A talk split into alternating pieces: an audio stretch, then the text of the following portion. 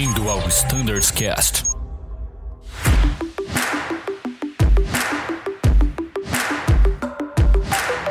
Fala galera do Standards Cast, bem-vindos a esse episódio que eu tenho certeza que vai ser um sucesso, afinal de contas o tema é de interesse de todos nós.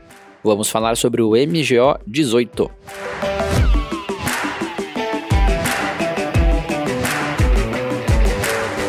Para essa conversa tenho aqui Marinheiro e o Arthur, que vão trazer para a gente ali uma espécie de tour sobre esse MGO publicado em dezembro e que tem a vigência a partir do dia 12 de janeiro. Sem delongas, direto ao ponto, Mariner, tá contigo. MGO 18, o que, que a gente tem para falar? Boa tarde, pessoal. Vamos lá. Já vai ficar meio estranha a publicação desse MGO, né? Porque a gente está publicando MGO e já diversas RTs sobre esse MGO que foi recém-publicado, né? Pois é. Fica estranho. Então deixa eu explicar como que a, funciona essa dinâmica, né?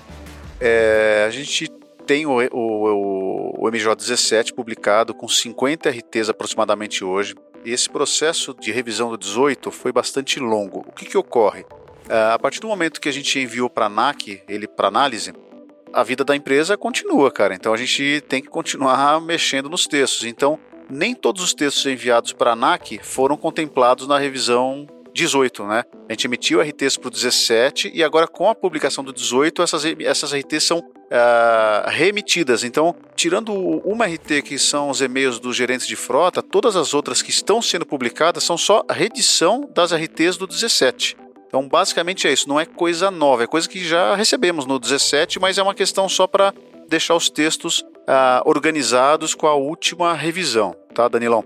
É, outro ponto, né? A gente vai estar tá publicando uh, o MGO. Uh, eu não sei quando que esse podcast vai ao ar. Pode ser que pro, muito provavelmente uh, vá depois da publicação.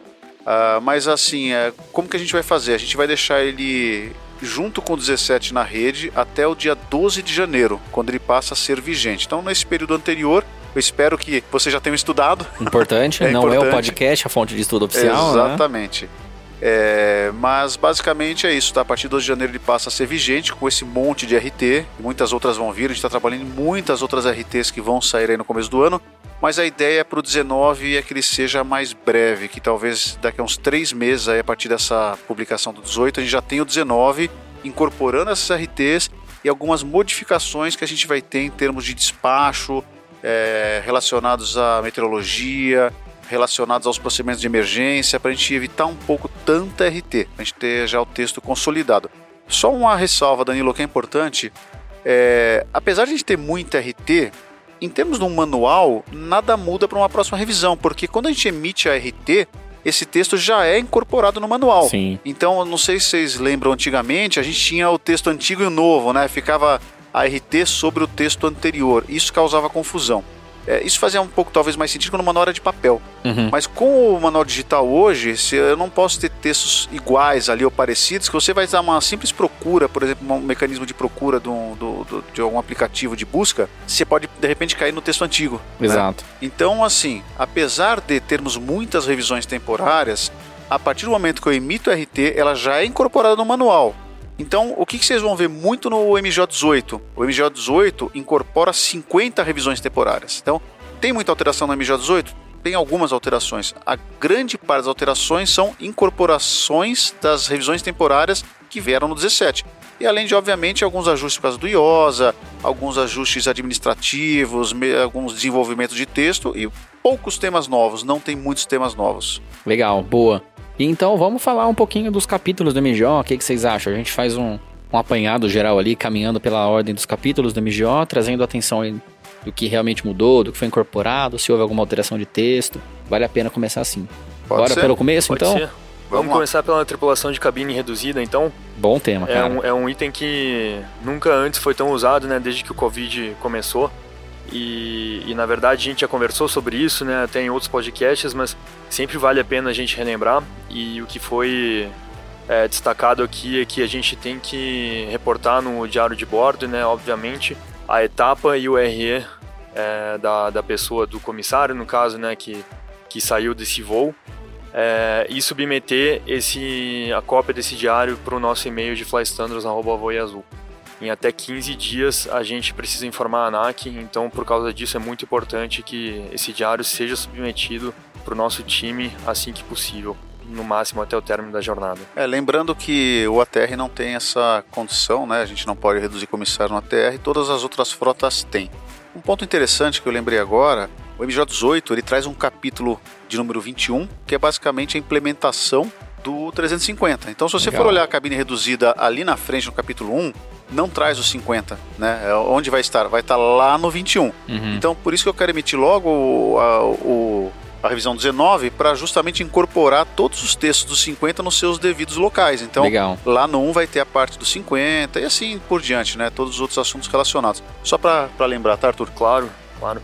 E sempre importante lembrar, né, que na sequência ele fala a redução de clientes, né? Porque cada comissário acaba reduzindo 50. Então tem essa, essa particularidade para a gente sempre estar atento ao longo da operação é, sobre a redução de clientes que, que isso impõe, né?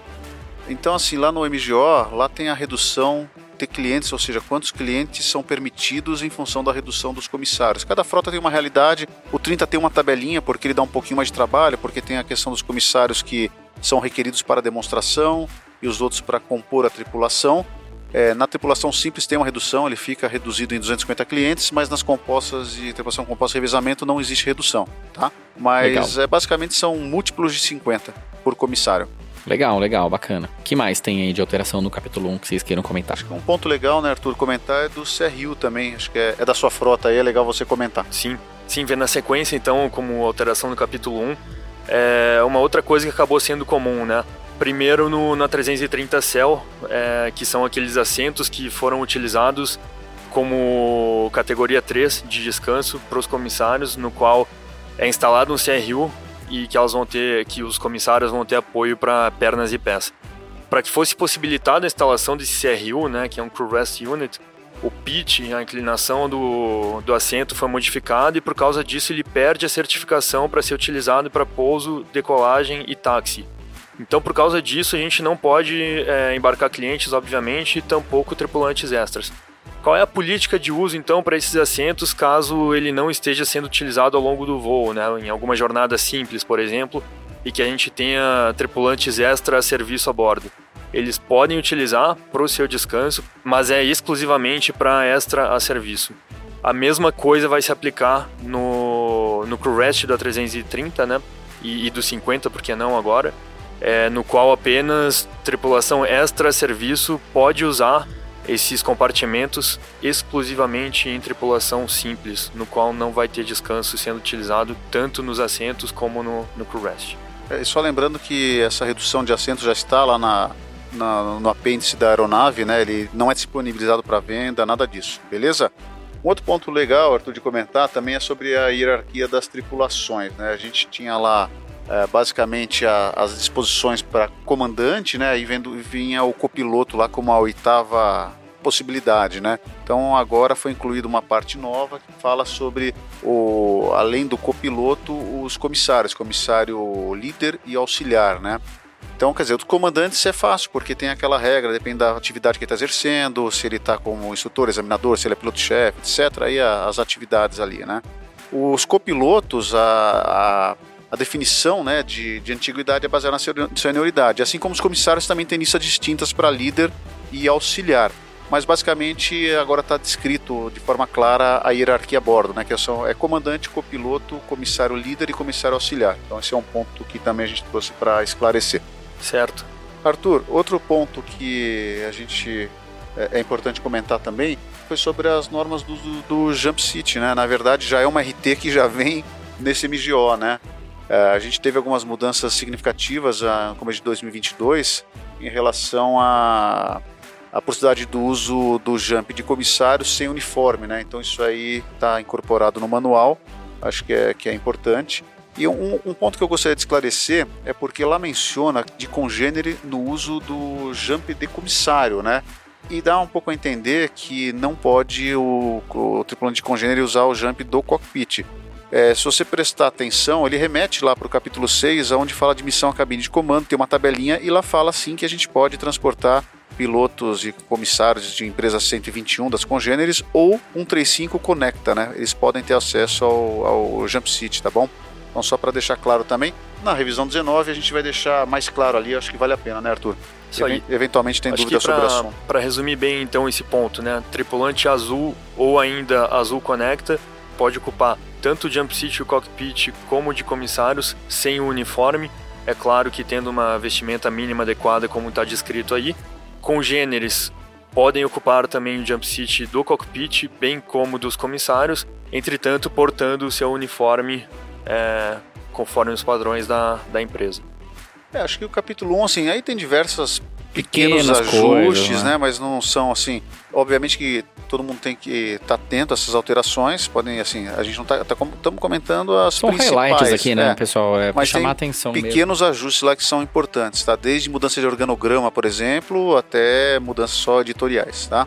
É, o capítulo 2, que trata de especificações operativas, tem algumas modificações ah, em função da, dos aeródromos de alternativa de destino e alternativas autorizados. Né? Antes ele mencionava EO, não tem mais EO. Tem mais né? EO. Hoje é um processo interno da empresa, onde a nossa área aqui de standards que cuida do processo de abertura de bases. Né? Então ele faz menção à, à lista de aeródromos, assim como todo o processo que está lá. Então basicamente é isso. É importante conhecer porque o piloto tem que saber é, aonde está e quais são os aeródromos, etc. Não está mais na EO. Isso está tudo hoje nessa lista de aeródromos de, eh, de destino e alternativa autorizados. Lara.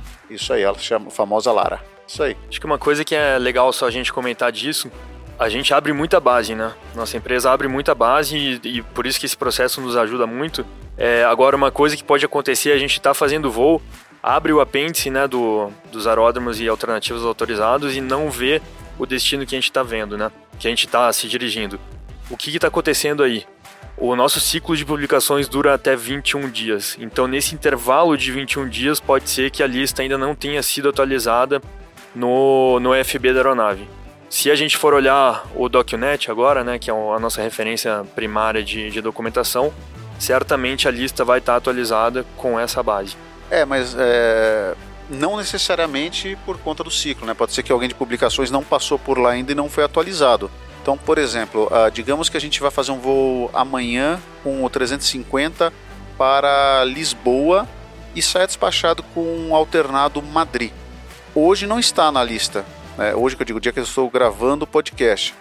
Ah, mas a gente pode fazer essa inclusão e o ciclo de alteração vai ocorrer só em janeiro, mas a gente pode despachar, etc. Não tem problema. Tem que estar publicado na, na rede da empresa, né, no Docunet, mas não necessariamente chegou ainda na aeronave por uma questão de ciclo, né? Então isso é normal. Tanto o apêndice de matrículas de aeronaves quanto novas bases, é, a gente tem essa, esse delay, vamos falar assim, dos 21 dias. É o que acontecia antigamente com a própria O, A né? própria O, é o mesmo famoso processo. BPUB 001, né? Que falava Isso. toda hora sobre isso daí, né? Exatamente Não mudou. aí. Com a Lara permanece o mesmo processo. É, exatamente. Por exemplo, hoje o pad do 350 ah, está autorizado na EO, mas certamente não está ainda nas aeronaves porque não deu tempo de chegar, simples assim, e sem problema. Está publicado na rede da empresa, a gente pode, os clientes podem utilizar os celulares eh, em modo avião em todas as fases do voo. Perfeito. Beleza, show de bola. Esse foi o capítulo 2. Algo mais do 2? Vamos seguir pro 3? Vamos embora. 3, então. Isso é legal. O que, que tem de novo lá, pessoal? Acho que o primeiro é o Taut, né? Ah, Uma questão do Taut que chegou pra gente e se tinha algumas dúvidas, né? Que é o caso de a gente já ter iniciado o táxi. O aeroporto estava operacionalmente aberto para pousos durante a nossa saída, mas ele fechou ao longo do caminho, né? Clássica da aula de regulamentos essa. Exatamente. Então, o que fazer, né? Preciso pedir um novo plano, preciso voltar para o gate, fazer um novo despacho? Então a resposta é não. É, a gente pode declarar um, um, um TAUT né, via radiotelefonia, contanto, é claro, sabendo que ele vai estar aberto né, ao longo da. Todos os nossos aviões são bimotores, né? Então a, a uma hora de distância, monomotor e, e vento calmo. Da mesma maneira, a gente pode daqui a pouco acabar elegendo um TAUT que não esteja na nossa lista de, de aeródromos e alternativas autorizados. Na né? Lara. na famosa, Famosa Lara. Lara. Nesse caso, o que, que a gente faz?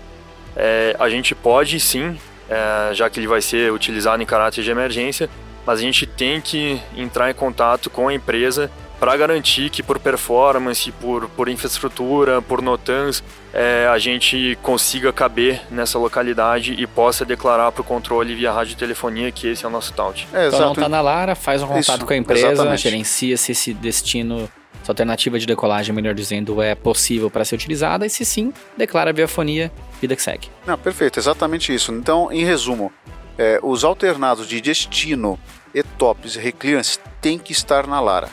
Eles têm que estar aprovados em todo um processo de inclusão. Já o TAUT, que é o, é o aeródromo de alternativa após decolagem, né? aquele que você elege o aeródromo quando o seu o aeródromo de origem está operando abaixo dos mínimos, então você vai usar uma condição de emergência. Aí tem aquela, aquela regrinha lá da. Ele tem que estar menos de uma hora, numa condição monomotora com ar calmo, né? Então não se está na Lara. Mas para você usar um aeródromo que não esteja na Lara, para você ter certeza que a aeronave cabe ali, tem que pedir um apoio para o CDV que eles vão poder fazer uma análise mais detalhada. Tem notas que você não vai ter a bordo, quer dizer, tem alguns aspectos que a gente tem que olhar com, com, com critério. Boa, legal. que mais o 3, pessoal? Nessa revisão a gente também incluiu o alternado de interesse operacional, que nada mais é do que um alternado que de fato é, interessa para a empresa que, que ele ocorra caso a gente não consiga fazer o pouso no destino. Então a gente tem dois cenários, que é o do FP ainda não emitido e o FP já emitido. Quando o FP ainda não foi emitido, a nossa navegação vai computar no campo Remark que aquele determinado aeródromo é o de interesse operacional. Então, caso a gente precise alternar, já sabendo que o TAF já está bem ruim né, para o nosso local, né, que tem essa determinada possibilidade, a gente é, sabe que o melhor alternado para a empresa é aquele destacado no campo remark do AFP. Já está definido, é o interesse operacional da empresa, se necessário é para lá que a gente vai, fim de história. É isso aí. Qual que é o outro Exatamente. cenário, Arthur? Agora, o outro cenário é quando o AFP já foi emitido e em voo o CCO, né, o nosso CDV, identificar que ah, ou o aeroporto fechou ou está com risco de fechar, aí ele manda via Acres o alternado né, de interesse operacional, com algumas regras, né? Contanto que a gente tenha mais do que 30 minutos até o, o nosso destino, tempo para pouso até o nosso destino, e que o MFOD para o alternado operacional seja menor do que o alternado original do FP. Ou seja, não vai colocar numa situação menos conservadora. Na Exato. prática, você está sempre sendo mais conservador. Isso é um, ótimo. um né? exemplo prático, né? Por exemplo, você está vindo para Campinas, originalmente na sua navegação tinha Confins e Ribeirão Preto, digamos, como alternados de despacho, né? Aqueles que foram no despacho. E durante o voo ocorreu essa questão meteorológica e tal. Então a empresa te sugeriu, exemplo, São José dos Campos. Quando ela faz essa sugestão, o mínimo fuel over destination, né? Ou seja, em Campinas, para São José dos Campos, ele é menor, quer dizer, você precisa de menos combustível para chegar ali. Então sempre é menor do que os que estão planejados. E apesar da sugestão da empresa, né, do, do, do que a empresa tem interesse, a definição final, análise, etc., é do comandante. Então é, é muito importante que a gente valide esse pedido, né, que a gente tenha, porque o, despacho é solidário, mas em voo a responsabilidade de definição é do comandante. A empresa vai sugerir, obviamente que foi feita análise também, mas Sim. a gente, para nós nos certificarmos, a gente deve checar também, usando as tabelas e tudo mais que a gente tem a bordo. Eu acho que esse é um grande ganho. Muitas vezes ali, quando realmente o aeroporto fecha, vários aviões em espera, o contato, muitas vezes a definição da empresa, né, direcionando a você vai para lá, você vai É, para a cá. empresa tem essa visibilidade, a gente E a não gente tem não. na cabine. E e existe um tempo de espera que a gente está, na prática, consumindo combustível em espera, aguardando essa informação da empresa quando, de fato, a gente tem ali duas opções viáveis para a gente na cabine. A empresa adiantando essa informação melhora a assertividade da nossa tomada de decisão. Então eu vejo isso aí como um, um excelente ganho. Que mais o 3, pessoal? Eu acho que um, um assunto legal também é, é sobre a contingência do lido, né? Eventualmente pode ocorrer a queda do sistema, né? Existem procedimentos que são vários, acho que vale a pena o piloto ler, entender, né? De como a, o, o CDV é, lida com essa situação, tá? Então isso também foi incorporado nesse, nessa revisão do MGO. Acho que vale a pena a gente dar, dar uma aprofundada no assunto, porque pode acontecer, tá? Como acontece, né? Sim, é o acontece, sistema, né? é, exatamente, sistema, o lido sai do ar, a internet, a gente tem várias possibilidades aí de, de seguir no voo, né? Legal. Acho que a gente pode comentar um pouco sobre a autorização do plano de voo, né?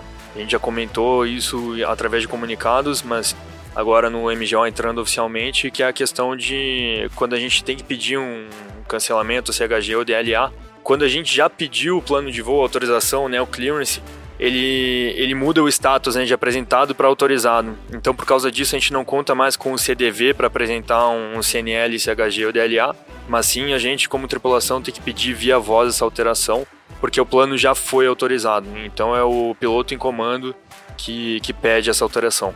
Isso aí. Só uma ressalva, pessoal. É, Guarulhos é uma exceção, tá? Uh, isso está no Airport Briefing. Guarulhos ocorre da forma convencional, vamos falar do passado, né?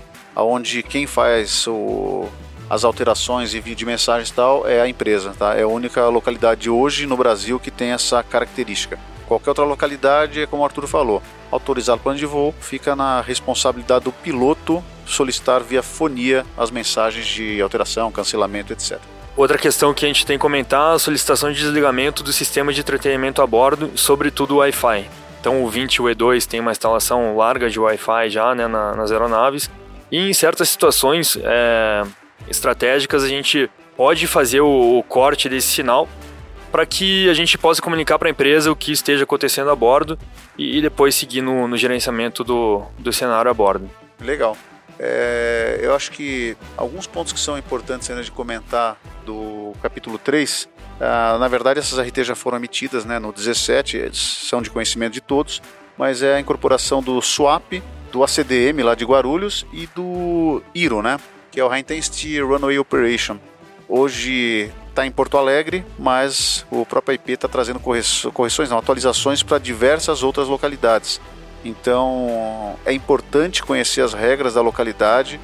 Os órgãos de controle da localidade nos cobram quando, quando por exemplo, a gente não cumpre esses acordos operacionais. Tá? Então é muito importante o conhecimento. O uh, Airport Briefing traz de forma detalhada.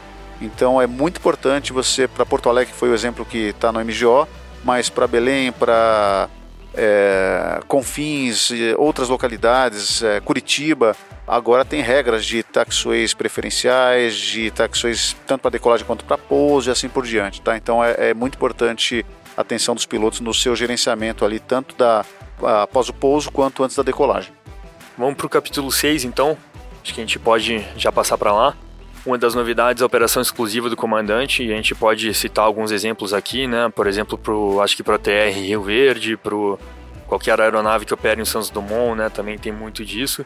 E aí pode ser que um piloto decole da, de alguma localidade, no momento do pouso o comandante vai fazer a operação. Ou o contrário, né? Uma decolagem de lá e um pouso. Talvez. Da mesma maneira, sim. É, então foi alocada essa explicação com um pouco mais de detalhe no MGO, comentando que o PF faz o, o, briefing né, durante todas as fases e a transferência de comandos ela, ela sempre é feita acima do nível 100 ou 10 mil pés. Lembrando ainda, acho que é legal a gente falar que se o comandante, se tem dois comandantes nesse voo, caso o comandante da direita tenha right seat qualification válido e completo, não tem impedimento dele operar na direita. É isso aí, maravilha. É, o 6 é um capítulo bem denso, bem completo pra gente, né? Bem operacional tenho certeza que tem bastantes outros temas importantes para a gente comentar aqui. Com certeza, com certeza. Ah, um ponto também que é importante, Arthur, comentar desse questão da operação exclusiva é quando você tem uma pessoa é, em instrução, né? É, então, por mais que você está com um aluno, às vezes é um aluno comandante em instrução, né? Um aluno em instrução, essas localidades, o, se você tiver com instrutor, o aluno pode operar, com exceção o Santos Dumont, né? Certo. Outra coisa que a gente incorporou no capítulo 6 foram as boas práticas na cabine de comando. É, a gente tinha um boletim exclusivo para isso. E agora o, o, capítulo 6, então, traz as, as diversas sugestões né, e boas práticas é, para diversos pontos na operação. Né? Então a gente tem para cartas, manuais e documentos, FB, os headsets, displays e telas da, da cabine, é, refeições, enfim, todos essas, esses quesitos né, que, no qual a gente pode exercer essas práticas de, de cidadania, né? Bem isso, gente. Eu acho que essa parte de, de zelo, né, para o nosso ambiente de trabalho parece boba a gente ter que escrever sobre isso, mas é importante a gente ter isso aí documentado e também lembrar que, que é o nosso ambiente de trabalho. A gente fica muito à vontade ali de fato porque a gente está em casa, né, nosso escritório. Mas é necessário exercer zelo e, e cuidado com os equipamentos e com tudo que tem ali. Com certeza. É outro ponto que também vale é, comentar também, que também teve uma alteração no nosso BGO, também está um pouco relacionado às boas práticas, né? Mas a questão do uso das máscaras, né? Então, antes apenas o Embraer tinha uma orientação do reporte em caso de uso de máscara para que a manutenção faça a higienização, né? Então agora é o fleet. Então fez uso de máscara, basta reportar no livro que a manutenção vai fazer a higienização com o produto correto. Então nunca utilizar os nossos álcool em gel, os paninhos de limpeza para fazer a higienização da, da máscara, tá? É, outro, outro ponto também que é legal comentar é a questão da, do procedimento de preenchimento de ar de bordo, né? Isso já está no SOP de cada frota, mas a gente trouxe aqui para o MGO aquelas regrinhas, né? Que quando durante o voo, pós o voo, quem preenche, etc. Então fica, ficou de forma clara ali as atribuições de cada um, né? Então no preenchimento diário de bordo. Bom, seguindo para itens mais operacionais, é, na parte que fala sobre nível mínimo para voo IFR fora de aerovia no Brasil, a gente há muito tempo já tem a MSA azul inserida no Airport Briefing. Então lá na, na nota e na imagem a gente teve um texto né, mais esclarecedor mostrando que a MSA, a track mora, na verdade, garante separação de pelo menos mil pés é, do obstáculo mais alto no corredor e dois mil pés em áreas montanhosas. E lembrando que a track mora tem uma largura de 5 milhas para cada lado do eixo da rota e é isso que a gente tem demonstrado no FP. Exatamente. O FP, quando vocês voando é, seguindo a rota, né, ou seja, voando aerovia ou dentro dos DCTs que, que foram programados, o seu corredor é de 5 milhas. É a cada aí, lado cada do lado. eixo. Exatamente. Legal.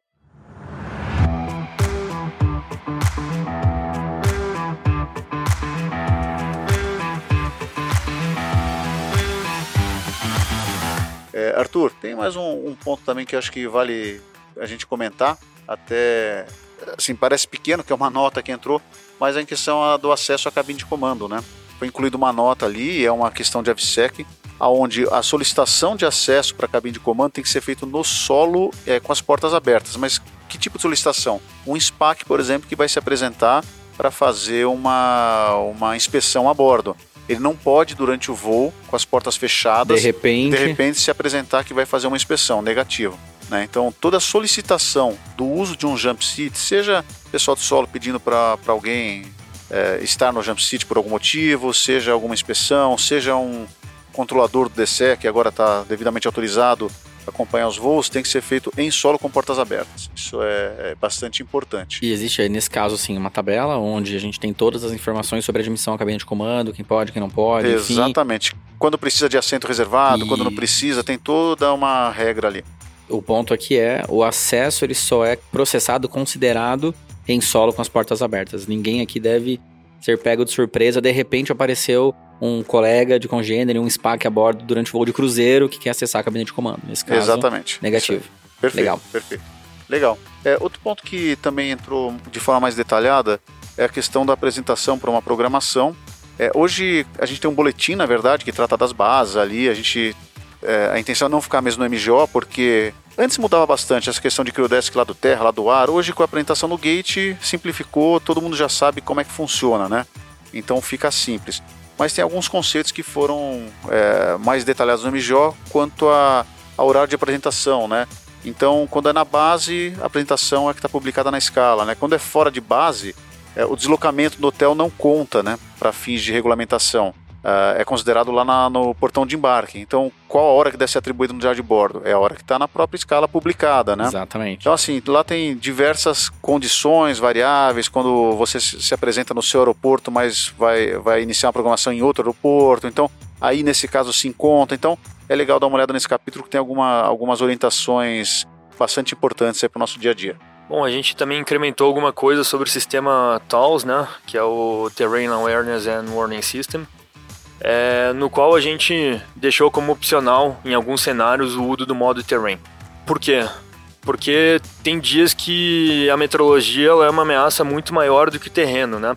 É, sobretudo em locais conhecidos, sobretudo em locais no qual o terreno não é um, um, um problema é, tão latente para gente, né? Então vamos supor que a gente esteja decolando de Recife, por exemplo, pista 18, proa do mar, e a meteorologia está totalmente adversa.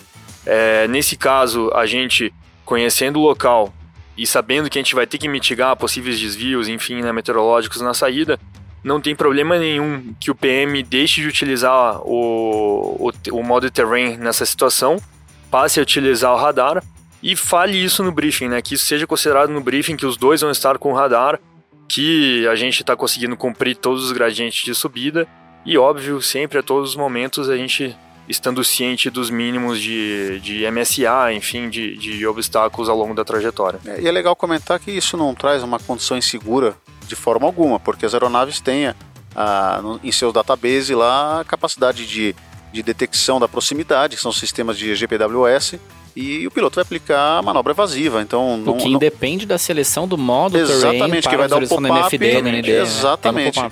Então, assim, não, não, não traz a situação. O fato de você estar tá com em terrain, não necessariamente o piloto vai estar atento à altitude ali. De repente, o cara está no mau tempo ali. Às vezes é melhor ele ter o radar do lado dele para ajudar o colega, cada um num range lá de radar, etc, né? Do que propriamente estar tá com uma tela que não está ajudando muita coisa. Porque se ele entrar numa condição insegura, a aeronave vai avisar ele e ele vai atuar com um memory item aí, conforme cada frota. Então, Exato. É isso aí. E tem um auto pop-up nas frotas também. Então, enfim, os detalhes de sistemas no manual de cada frota, ah, mas não tem problema nenhum decolar com radar dos dois lados, PF e PM, para gerenciar a ameaça da meteorologia ali. É, eu quando a condição meteorológica está um pouco adversa, eu, eu opto sempre por decolar, até porque a gente opera em condições, em locais conhecidos, né? Então a gente já está bem familiarizado com, a, com, as localidades. Eu acho que é importante, sim, ajuda, ajuda o colega. Isso é válido tanto para decolagem quanto para o pouso, né? Arthur? Exatamente, então, exatamente, tem, é isso aí. Tem um cenário. Outros pontos que foram um pouco trabalhados no MGO, a questão de pista para decolagem, né? Lá tá existe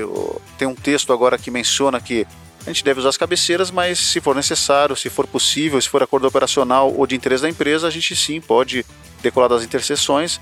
É, existem ganhos operacionais ali, ou a atenção deve ser redobrada em relação à inserção ou de notan no, no software de performance para fazer a redução da pista, ou selecionar as, as interseções conforme o, o software de performance tem disponível ali. Então a gente tem feito trabalho para colocar no software de performance o maior número de interseções para que a gente já tenha essas distâncias pré-calculadas e facilitar a vida do, do piloto, tá? É, outro ponto que também foi adequado, né, Arthur, é a questão das velocidades de táxi, né? Então a gente fez um pequeno ajuste lá na, nas saídas rápidas, né? Pista seca Isso e é molhada legal. era 60 e 50, ficou 50 e 50. Então ficou alinhado com, com a legislação, padrão ICAO, etc, né? E outro ponto que a gente removeu também são as velocidades recomendadas, a gente deixou a máxima, né? Porque a máxima já é a máxima que você pode utilizar. Então a gente houve o um entendimento que não tem o porquê eu ter uma velocidade recomendada se eu posso ir até a máxima. Cabe o gerenciamento do piloto uhum. em relação à qualidade do piso, ao, à taxiway que você está utilizando, ou até mesmo a sua familiarização com a localidade, né? Então, acho que é um ponto também legal aí de a gente comentar. E acho que também sempre é bom lembrar, né, tem a velocidade também máxima em pista taxi contaminada, né, de 10 nós, bem como a de low visibility, que também é limitada a 10 nós, e tudo isso foi incluído lá. Maravilha.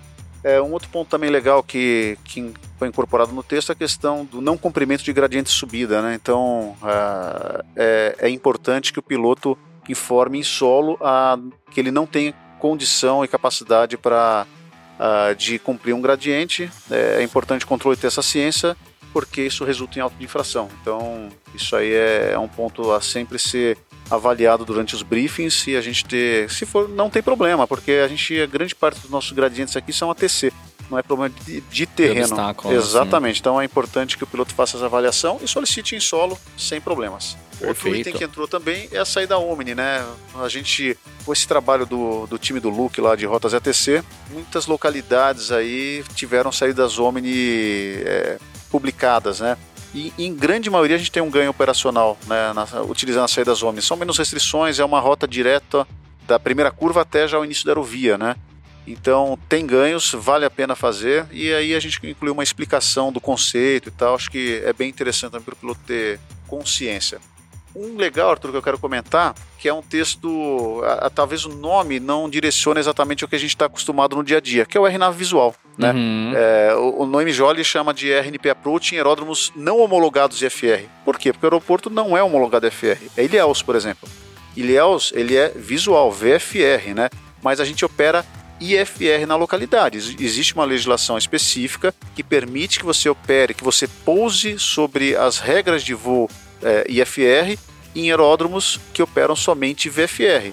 Né? É o caso, por exemplo, de Ilhéus que eu mencionei. Então lá tem a explicação, os conceitos, é muito legal também para ter conhecimento, né? Então você pousa IFR e decola VFR, né? O aeródromo ele não é certificado IFR, mas opera IFR. É interessante. É bem interessante. É, lembrando que IFR é uma coisa e MC é outra, né? VFR é uma coisa, VMC é outra. Quer dizer, existe. O pessoal às vezes confunde um pouquinho ali, mas você opera realmente IFR em condições VMC. É Beleza? Esse é interessante. Para maiores explicações, MGO, MGO capítulo 6, tá, é. pessoal? Só highlight aqui, vamos é, lá. E já aproveitando também na sequência, tem a questão do TVD, né? Das trajetórias visuais definidas, né? Então, assim, algumas localidades onde por uma questão de organização de fluxo, etc., em procedimentos para circular, né, no Circling Approach, então a autoridade publica a, a, as rotas desejáveis da trajetória visual, né? Que é o caso do Santos Dumont. Dumont, Santos Dumont tem, né? Uhum. É, então lá também tem toda a parte de conceituação e tal. Acho que é interessante o piloto ter conhecimento aí do, de como a coisa funciona. Isso aí. É, falar um pouco de FB, né? Totalmente paperless agora, todas as frotas, né? O 37 agora na fase de certificação final. Coisa boa, hein, gente? Já usando o, o, iPad a bordo. É o último, estamos chegando lá. Isso aí. É, bom, a gente teve o que foi atualizado aí é mais focado na falha do FB, né? Seja no despacho ou seja no, no voo, né? Para despacho, basicamente, a gente se refere a Mel, né? E, e segue o que está falando lá. Agora, se a gente tiver falha em voo, pelo maior conforto da operação, a gente pode inverter a função de, de PF e PM aí, sendo que o PF deve ficar com o FB operacional do lado dele. A gente pode fazer essa troca, inclusive, ao longo do voo, seguindo algumas regras, né, que é fazer o desligamento da, da unidade em falha, instalado o lado mais conveniente, que é o do PF, e reativar ele. Lembrando que a gente tem que fazer um reporte no TLB quando esse swap, vamos chamar assim, de, de FB acontecer.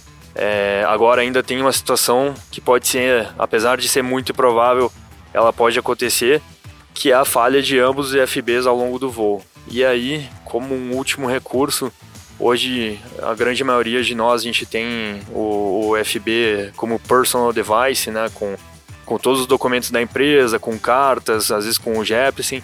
Então a gente pode utilizar ele é, como contingência ao longo do voo. Claro, se ele estiver totalmente atualizado, né, não vamos nos referir a esse recurso caso ele não esteja atualizado. E sempre contando com os recursos que sobraram, né? Utilizar então a informação da ATC, da empresa, é, de outras aeronaves, enfim, extrair todos os tipos de informação e recursos que a gente tem ao nosso alcance nesse momento. É, ainda, caso a gente tenha alguma falha de seja do FB estruturalmente ou seja dos aplicativos a bordo, a gente tem que fazer o reporte no TLB para que a manutenção atue e, caso seja possível, faça esse despacho no próximo voo de acordo com, com a MEL. É, lembrando que um, um software, por exemplo, o FlySmart deixou de operar, corrompeu tal. Isso não é, não impede o uso do FB, né? Você tem outros softwares, etc. Ou seja, é um problema do software, né? E não do FB. Então isso é legal ressaltar. Arthur, ainda, ainda falando só um pouquinho sobre itens operacionais do capítulo 6, acho, acho legal mencionar a questão do CRO, das operações em pistas convergentes, que aparece, para quem vai no Galeão, aparece no Airport Briefing ali, né? Vídeo MGO e tal. Basicamente, você tem as pistas convergentes e operação de pouso e decolagem simultânea, né? E as rotas elas se, se coincidem em algum momento. Então, é importante o piloto conhecer, saber o que fazer, é, tá ciente que a curva não deve ser postergada, porque você pode entrar numa rota de conflito, etc. É, é, é importante, tá? Outro ponto que foi incorporado também é a questão do circuito de tráfego visual, né? É onde foi incorporado já o, uma revisão temporária que já tinha sido emitida, mas é legal sempre ressaltar que o que mudou, né? Basicamente, onde tem a FIS a gente pode fazer a base direta e a final direta, né? Tem algumas condições ali, mas é, é importante o piloto saber. E um outro ponto que eu achei que é legal e sempre traz dúvida é a questão da aproximação com cabeceira deslocada, né? Então, eventualmente existem algumas obras, alguns, por algum motivo a cabeceira deslocada, então lá tem toda a explicação. Geralmente a autoridade suspende os Barovineve, a Neve-Neve, o, o Glide é, também é cancelado, né? Fica só o lock, papi. é, papi, etc. Uhum. Mas por outro lado, também tem a possibilidade de ter a cabeceira deslocada, e como foi em Confins, por exemplo, recentemente, aonde a autoridade publicou cartas, reposicionou o papi, etc., a gente não perdeu nenhuma capacidade. Então, não quer dizer que uma cabeceira deslocada é que você perde a capacidade do Barovineve, por exemplo, ou papi. Né? Então, depende, tem que olhar os notans, é importante. Mas lá tem a explicação, eu acho que é muito válido para vocês terem na é, ciência de como a coisa funciona. Outro ponto também que entrou nessa, nessa revisão, né, Arthur, é, também foi a incorporação de, de RT, é a questão da, do critério de, de estabilização, né? Que Sim. mudamos recentemente, a Isso questão da estabilização tardia e tudo mais, né? Todos estão cientes, a gente já tá, a gente utiliza já esses conceitos, então está incorporado no texto final aí do MGO. Sim. É, basicamente, né, é, resumindo, o, o 37, o ATR e o Embraer se adequaram às frotas Airbus e podem estabilizar a velocidade e a potência em até 500 pés, né? Essa estabilização tardia que a gente chama, e isso nos, nos dá uma maior gama aí, né, para a operação. É, lembrando, né, Arthur, que não é para usar isso como um padrão operacional, né? Claro. Isso aí, na verdade, te dá uma possibilidade naqueles dias que o controle te segura um pouco, que, ou, ou sei lá, com peso, vento, etc., você acaba o, o seu gerenciamento da descida ali não foi muito legal, você acaba chegando com muita energia e você, beleza, chegou nos mil pés com o checklist lido, carona configurada e ficou faltando um pouquinho lá a potência, né? E velocidade. E velocidade e, e beleza. Mas não é para usar isso como um, um, padrão operacional em toda a sua operação. Não, não, não, não é um padrão operacional para toda aproximação. Beleza? E lembrando que isso se aplica tanto VMC como IMC, tá? Independente das duas condições, a gente pode acabar caindo nessa situação e, e ela vai ser válida. Mas sempre ressaltando, não é uma regra, não é um novo é, padrão, é uma não, possibilidade, né? É, não é azul agora estabiliza 500 todas, não, não é, é, isso, isso. Não é isso. Deixe claro aqui, né, É, agora, o que é interessante logo na sequência aproximação estabilizada é um alerta é, CGCAN, CGFWS, enfim, dependendo da, da ICAS, né, enfim, dependendo da frota, abaixo de mil pés, né? Então todo mundo tinha essa dúvida. Eu tô com a minha aproximação estabilizada, tudo certo, passei mil pés, tive um, um alerta aí a 900 pés de falha de bleed, por exemplo. Eu tô desestabilizado? É, não, não tô. Eu posso prosseguir na aproximação? Pode seguir, contanto que tenha sido feito né, um CRM entre ambos os pilotos. Consideraram que não tem interferência na performance e que não traz ameaças adicionais para aproximação. Sim, pode seguir, prosseguir para o pouso normal é, parar a aeronave e gerenciar esse, esse alerta através de, de cam actions, enfim, de QRH, dependendo da frota, né? É, e solucionar essa pane no solo. Agora, é claro, né, a gente pode ter situações que são mais críticas, né? Daqui a pouco uma falha hidráulica, por exemplo, aí acontecendo logo após passar mil pés. É, aí sim, vale a pena considerar a remetida, né? Refazer os cálculos de performance e decidir para onde e como esse pouso vai ser prosseguido.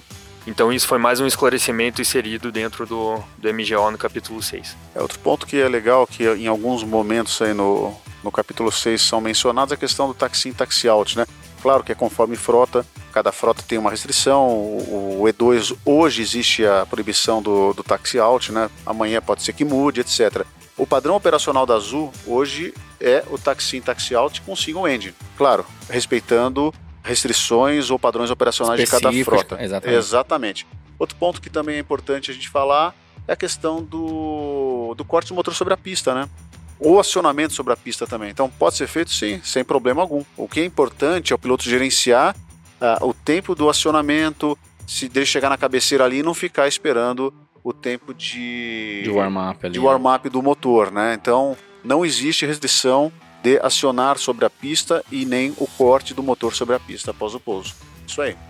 Bom, Danilão, do capítulo 7 tiveram algumas, alguns ajustes, acho que é importante depois o grupo dar uma olhada, né? Basicamente tem adequações de, de idade de transporte menor desacompanhados, tem a questão do cão de serviço e cão guia, então a Azul não transporta cão de serviço nos voos domésticos, exceto quando é em conexão para os voos dos Estados Unidos, né? Exato. Já o cão guia a gente transporta.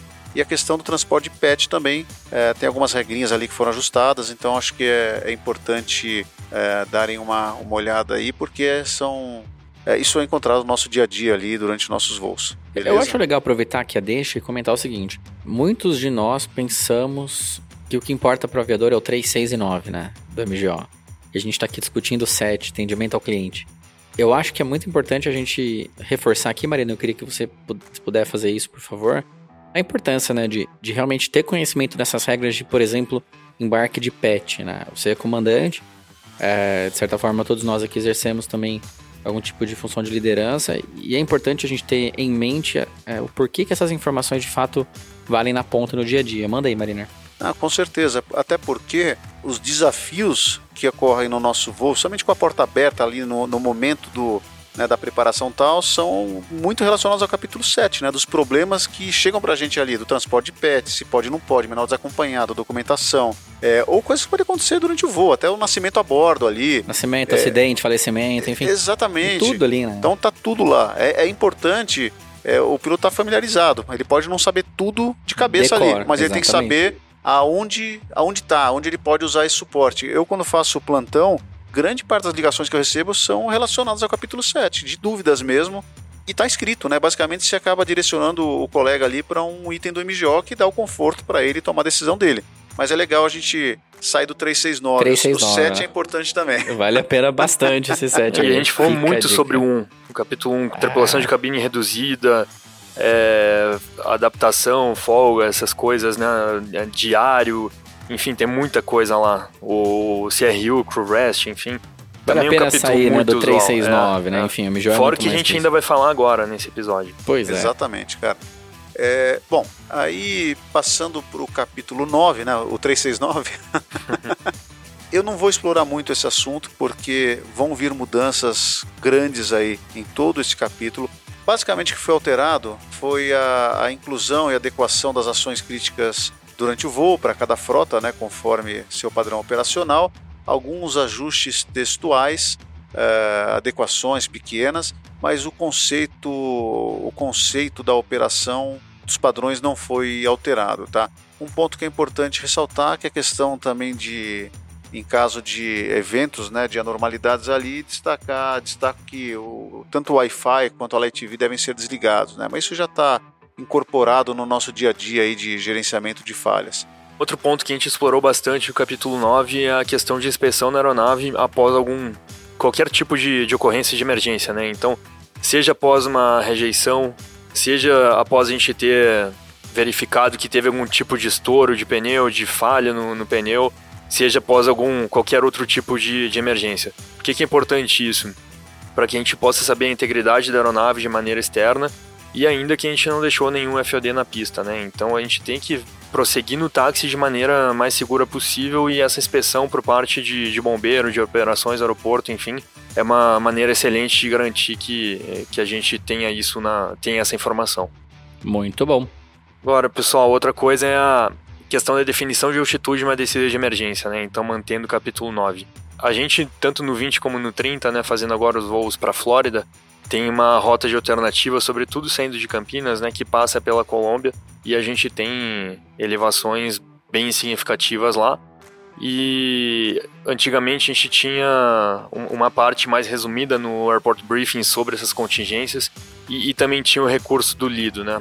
Que era o DDDP. Então esse recurso do Lido ele foi descontinuado já há quase dois anos.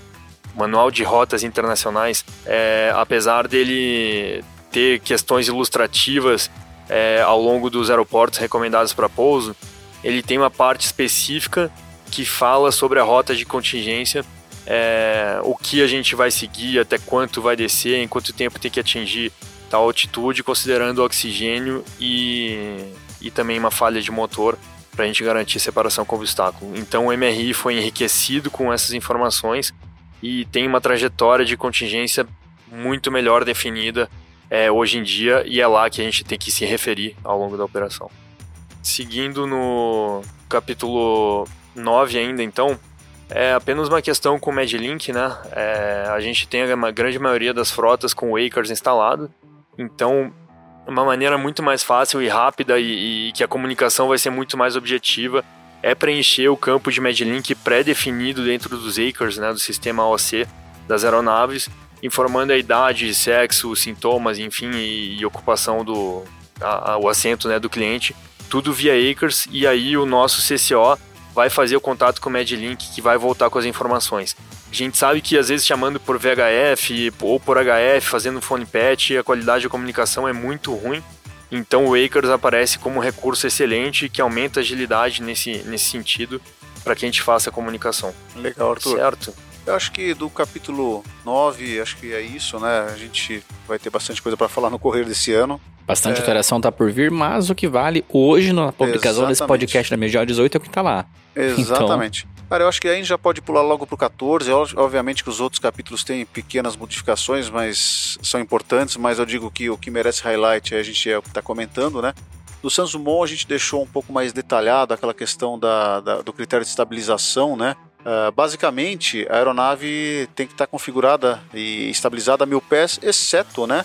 é, a razão de descida, e mudanças de trajetórias que devem estar até os 300 pés, ou seja, o, os 300 pés estabilizado não é para você jogar o flap full lá com 500 pés, né? uhum. né? Você deve passar com mil pés estabilizado, permitindo apenas as mudanças de, de trajetória, de trajetória e razão de descida para adequação da final lá durante o procedimento para circular, tá? Então esse, esse é um ponto legal para comentar também.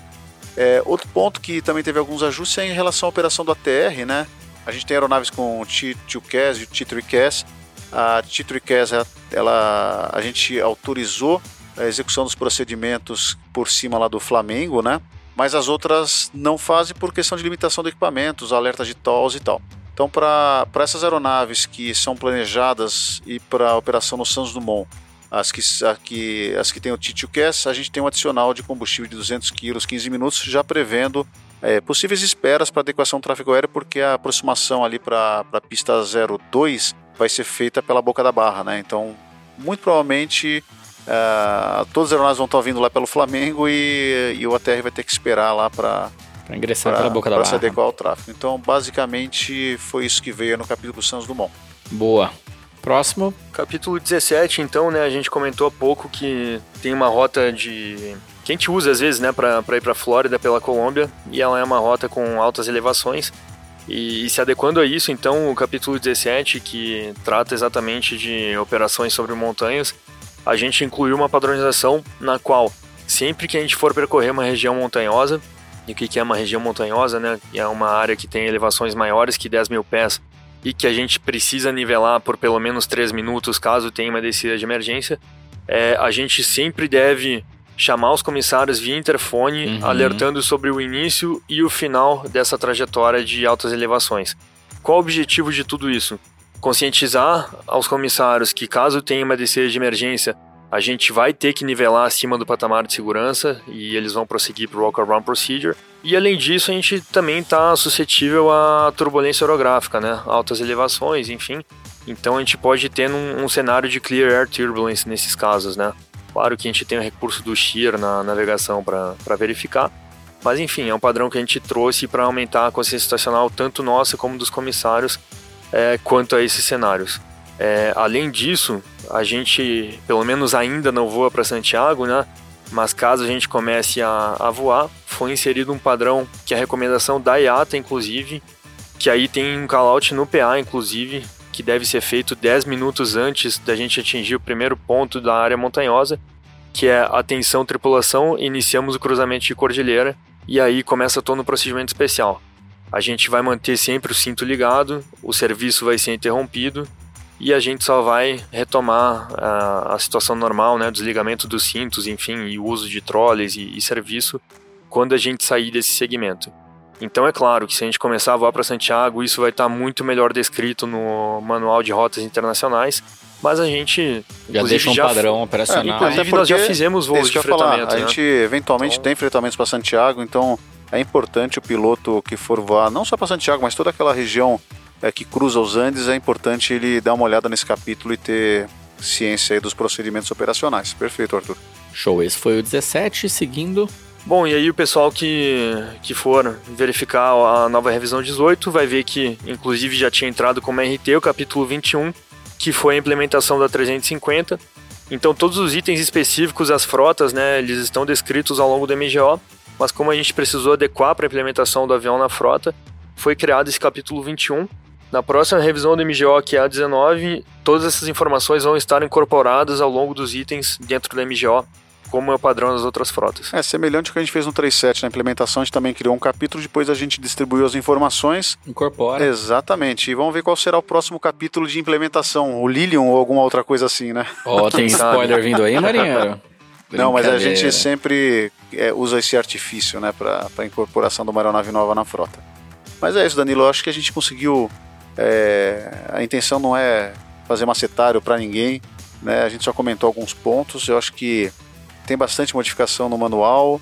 Uh, tem um comunicado que o Arthur emitiu que fala basicamente ali o como procurar no MJ as alterações, né, além das barras laterais, é só colocar a data, né, 01, espacinho MAR de março, espacinho 22 e dar um, um buscar ali, depende do, do, aplicativo que você utiliza, e ele vai ficar passando pelos pontos que foram uh, alterados, tá? E também tem que verificar as revisões temporárias, porque a data é diferente, é uma data bem mais recente do que de, um, de março de 22, são, são é, revisões agora de novembro de 22. E é isso. Então tem bastante coisa interessante ali. A ideia do MJ não é, é ser um manual que não só de padrões, procedimentos operacionais, mas que traga também traga um pouco de cultura aeronáutica para o aviador. Então tem tem como por exemplo a questão da Omni que eu comentei. Lá não estou ensinando como fazer a Omni, estou explicando o que é uma Omni e tudo mais, né? Então basicamente isso, pessoal. Acho que temos uma boa leitura aí pela frente e estamos aí sempre aguardando as sugestões, aguardando qualquer tipo de de comentário aí para que a gente possa sempre evoluir nos nossos manuais. Beleza?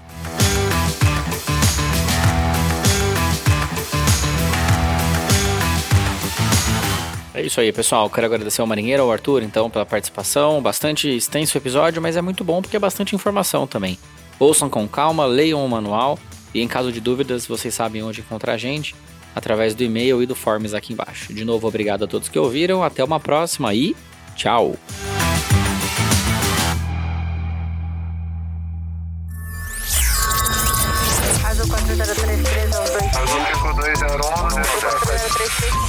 Você ouviu ao Standards Cast.